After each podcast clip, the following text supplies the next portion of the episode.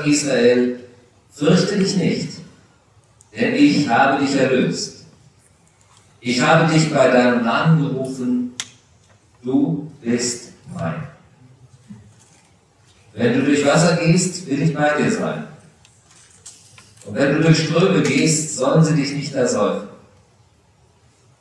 Wenn du ins Feuer gehst, wirst du nicht brennen, und die Flamme wird dich nicht versengen. Denn ich bin der Herr, dein Gott, der Heilige Israels, dein Heiland. Ich gebe Ägypten für dich als Lösegeld, Kusch und Seba an deiner Stadt.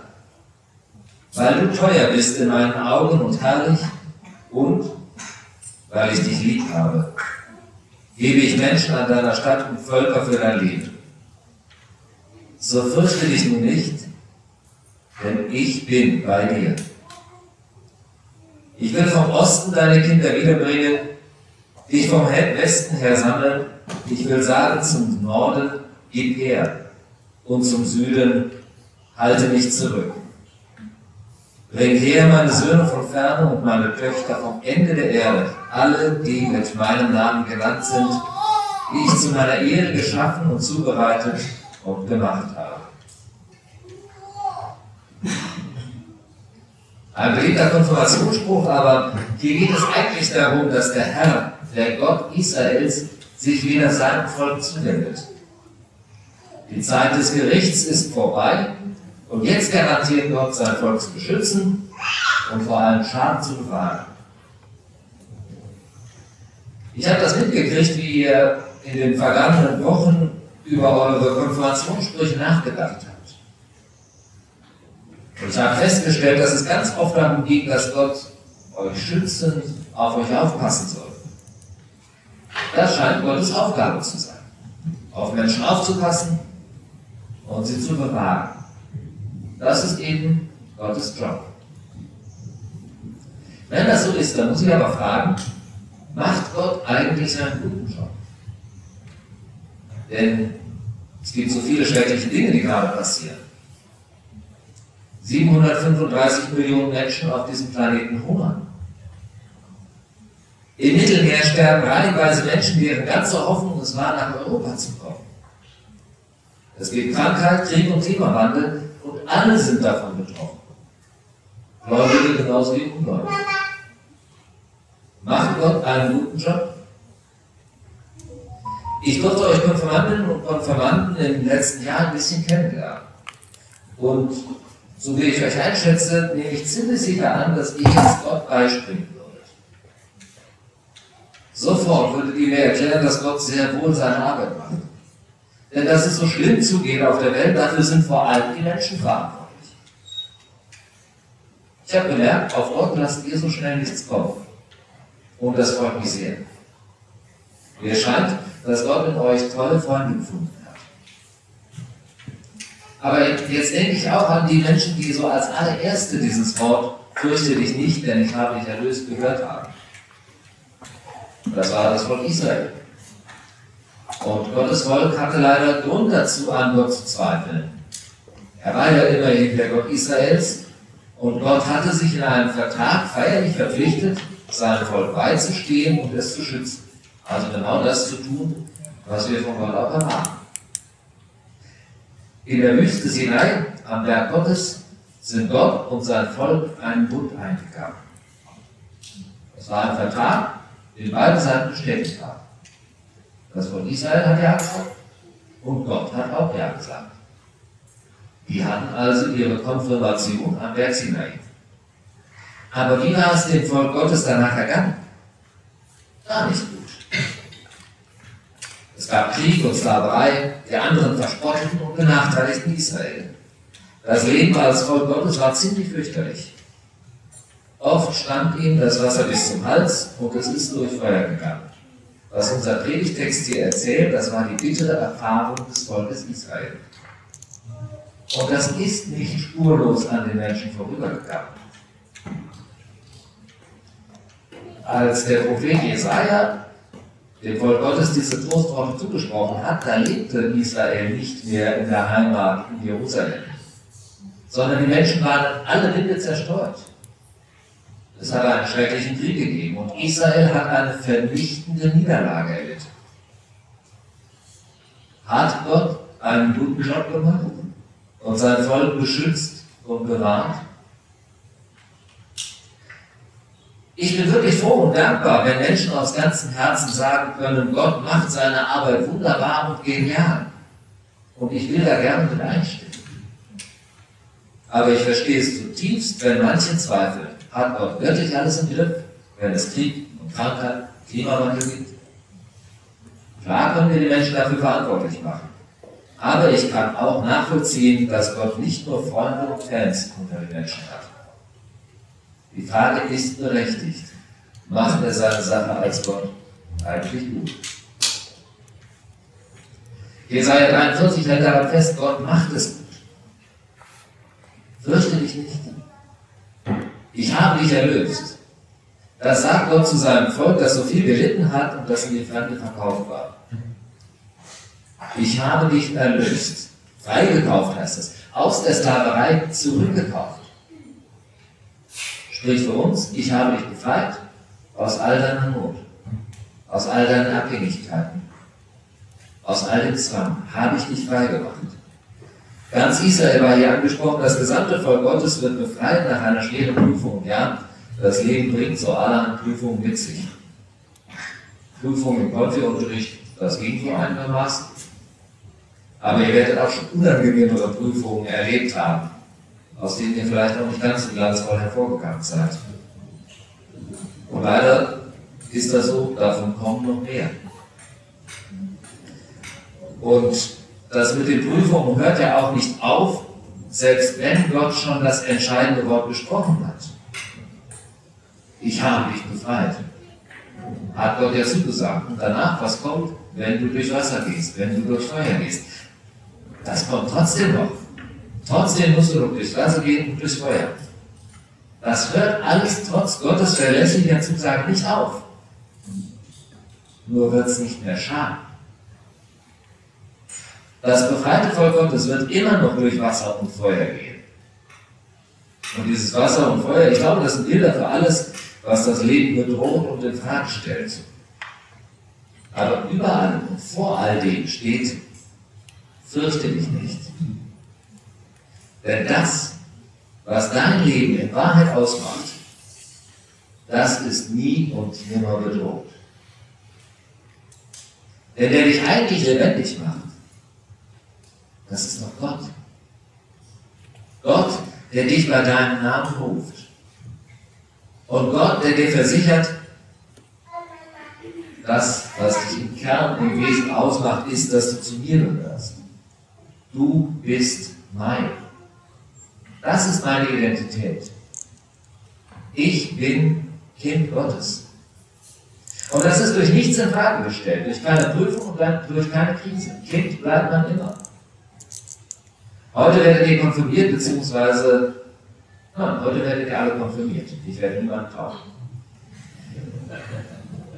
Die anderen bestätigen heute ihre Taufe und erklären, ja, ich will gerne das annehmen, was meine Eltern mal für mich entschieden haben, als ich noch ganz jung war. Ich will annehmen, was Gott mir in der Taufe geschenkt hat. Und in der Konfizeit haben wir auch gelernt, was das Wasser in der Taufe neben vielem anderen auch bedeutet. Taufe, das Wort hat auch mit Tiefe zu tun. Das Wasser der Taufe steht auch für die tiefen Wasser, in denen wir zu versinken drohen, für die Flut, die alles vernichtet, wie das Wasser in der Geschichte von der Sintflut. Und was das Wasser in der Taufe bedeutet, klingt auch im Predigtext aus Jesaja an. Wenn du durch das Wasser gehst, will ich bei dir sein, und wenn du durch Ströme gehst, sollen sie dich nicht ersäufen. Wer aus der Tiefe gehoben wird, aus der Taufe gehoben wird, der ist gerettet. Die Idee dahinter ist, der alte Mensch geht im Taufwasser unter und der neue Mensch in Christus steigt heraus. Und das ist etwas, was für das ganze Leben gilt. Vollendet ist die Taufe erst, wenn wir ganz bei Gott sind. Eure Taufe ist Gottes Versprechen, dass er euch annimmt und euch neues Leben schenkt. Gut, als ihr damals als Babys getauft wurdet, wart ihr danach nicht sofort vollendeter Mensch in Christus. Wir waren weiterhin Babys. Das ja auch gut. Wäre ja blöd, wenn so ein Baby, wenn es getauft wird, direkt in den Himmel entrückt wird. Dann hätten wir nicht viele Taufen. Trotzdem ist die Taufe eine feste Zusage, die Gott euch gegeben hat. Er nimmt euch als sein Kind an, er macht euch frei und er schenkt euch Leben und er wird das vollenden, was er mit euch begonnen hat. Und vielleicht habt ihr an der einen oder anderen Stelle im vergangenen Jahr schon erkannt, welche guten Ideen Gott für euch hat. Vielleicht habt ihr gespürt, was Gott in euch schon alles begonnen hat. Wo er schon längst da war, wo ihr es vielleicht noch nicht erkannt habt. Und ihr dürft sicher sein, all das, was ihr vielleicht am Anfang erkannt habt, gespürt habt, das wird Gott auch vollenden, wenn ihr das wollt. Und ein letztes muss ich auch noch sagen heute Morgen. Bei der Taufe denken wir oft daran, dass jemand seinen Namen erhält. Heutzutage wird der Name bei der Geburt beim Standesamt gemeldet und dann da eingetragen. Aber früher gab es den Namen mit der Taufe und er wurde ins Kirchenbuch eingetragen. Und in Jesaja 43 sagt Gott über sein Volk, ich habe dich bei deinem Namen gerufen, du bist mein. Wir wissen, jeder Name steht für eine Person. Wenn jemand der Rebella steht, dann weiß ich, ich bin gemeint. Und Namen zeigen auch eine Zugehörigkeit. Mein Nachname zeigt, ich gehöre zur Familie Galasch. So, bei der Taufe seid ihr getauft worden auf den Namen Gottes des Vaters und des Sohnes und des Heiligen Geistes. Hat gerade eben vorgelesen, so steht es in der Bibel. Tauft sie auf den Namen Gottes des Vaters und des Sohnes und des Heiligen Geistes. Das ist nicht etwas, was wir im Namen stellvertretend für Gott vornehmen, sondern jeder, der getauft wird, wird auf den Namen Gottes getauft. Warum? Weil er ein Kind Gottes ist und dann mit Nachnamen eigentlich Gott, Vater, Sohn, Heiliger Geist heißen müsste. Gut, ihr behaltet praktischerweise eure Nachnamen, aber Taufe ist das feste Versprechen Gottes, ich nehme dich als mein Kind an. Und du gehörst zu mir. Mein Familienname sagt eben, zu welcher Familie ich gehöre. Und das mit dem Vornamen, den haben euch eure Eltern gegeben, weil das ihr Vorrecht ist. Denn ihr gehört ja auch zu ihnen. Auf euren Urkunden habe ich gelesen, dass einige von euch mehr Namen tragen, als ich das bisher wusste. Und in der Konfi-Gruppe habt ihr euch auch nur mit einem Namen vorgestellt, nämlich mit dem, mit dem ihr genannt werden wollt. Manchmal gibt es in der Gruppe auch Spitznamen. Das zeigt dann auch eine Zugehörigkeit. Bei uns heißt du, was weiß ich wie. Also mein Name steht dafür, wer ich bin. Und ich finde das so spannend, weil ihr doch gerade dabei seid, herauszufinden, wer ihr seid. Ihr seid nämlich keine Kinder mehr, sondern dem seid ihr erwachsen. Ihr handelt mit euren Eltern immer mehr Spielräume aus. Das ist für beide Seiten anstrengend. Mein Mitgefühl ist im Moment eher auf der Elternseite, muss ich gestehen. Das liegt aber auch an meinem Alter. Ihr übernehmt mehr und mehr eigene Verantwortung. Mit 14 Jahren seid ihr religionsmündig, deswegen bezieht ihr heute Stellung zu den Glauben, in den ihr hineingetaucht worden seid. Ihr selbst entscheidet jetzt, wie ihr euren Glauben leben wollt. Und auch sonst kriegt ihr, glaube ich, gerade raus, wer ihr seid und wie ihr sein wollt. Und das ist keine einfache Aufgabe. Überhaupt nicht. Umso mehr, weil ja alle von euch erwarten, dass ihr euch jetzt eure eigene Meinung bildet euren eigenen Weg geht, eure eigene Wahl trefft, dass ihr eure Persönlichkeit herausarbeitet. Und das ist entsetzlich anstrengend. Im Konfi-Unterricht geht es ja auch immer wieder um die Frage, wie stehst du eigentlich dazu? Was überzeugt dich? Und nach so einem langen Schultag, vermute ich, ist das einigen auch ziemlich auf den Zettel gegangen. Meine Güte, jetzt muss ich schon wieder Stellung beziehen, jetzt muss ich schon wieder rauskriegen, was ich eigentlich denke, was ich, und denken ist so anstrengend manchmal. Es ist anstrengend, immer die eigene reflektierte Position zu finden. Und wie viel leichter wäre es doch, wenn da einfach jemand sagen würde, so ist es, Frissvögelchen oder stirb, nimm das, fertig. Klar, das ist bevormundend und ihr sollt ja mehr und mehr selber mündig werden und für euch selbst einstehen können. Aber ich denke auch, alles selbst herausfinden zu müssen, das überfordert einen. Finde heraus, wer du bist und was du glaubst, das ist eine große Aufgabe, wahrscheinlich eine zu große Aufgabe. Und deswegen bin ich Gott so irre dankbar, dass er mir ein klares Angebot macht. Gott sagt mir zu, wer ich bin und wo ich hingehöre. Ich habe dich bei deinem Namen gerufen, du bist mein. Das ist Gottes Angebot. Das darf ich annehmen ich darf mir von Gott zusprechen lassen, was mich im Kern und Wesen ausmacht. Ich bin froh, dass ich nicht selbst bestimmen muss, wer ich bin und was ich bin. Ich bin froh, dass ich mir das nicht ständig selbst erarbeiten muss oder auch erkämpfen. Ich muss es weder mir noch anderen beweisen, sondern Gott sagt mir zu, wer ich bin. Kind Gottes bin ich. Für ihn bin ich gut genug. Er nimmt mich genauso an, wie ich bin. Und damit macht er doch alles anders. Ich habe dich bei deinem Namen gerufen, du bist mein. Das sagt alles Wesentliche über mich, über meinen Wert und über mein Dasein aus. Gott schenkt mir eine Würde, die mir nichts und niemand nehmen kann. Und wenn das feststeht, dass ich zu Gott gehöre, wenn ich mir das habe zusprechen lassen, dann habe ich alle Freiheit, vor ihm und mit ihm herauszufinden, wer ich bin und was ich bin. Denn ich weiß auf jeden Fall, ich bin gut genug. Ich bin angenommen. Ich bin Kind Gottes. Das ist die Grundlage, von der aus alles, alles andere, alles weitere herausfinden kann. Warum? Weil wir ein Gegenüber brauchen. Um uns selbst zu erkennen, brauchen wir ein Gegenüber. Nur so verstehen wir, wer wir sind. Ein weiser Mensch hat das mal so beschrieben, am Du zum Ich werden. Am Du zum Ich werden. Wer ich bin und was ich bin, kann ich nicht für mich alleine herausfinden.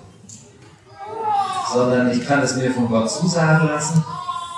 Und er will mit mir in Beziehung treten und will mein Gegenüber und mein Begleiter sein.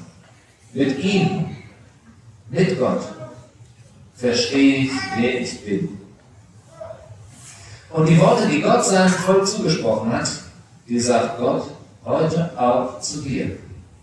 Fürchte dich nicht, denn ich habe dich erlöst. Ich habe dich bei deinem Namen gerufen, du bist mein. Und der Friede Gottes, der höher ist als alle menschliche Vernunft, bewahre unsere Herzen und Sinne in Christus Jesus, unser Namen. Amen.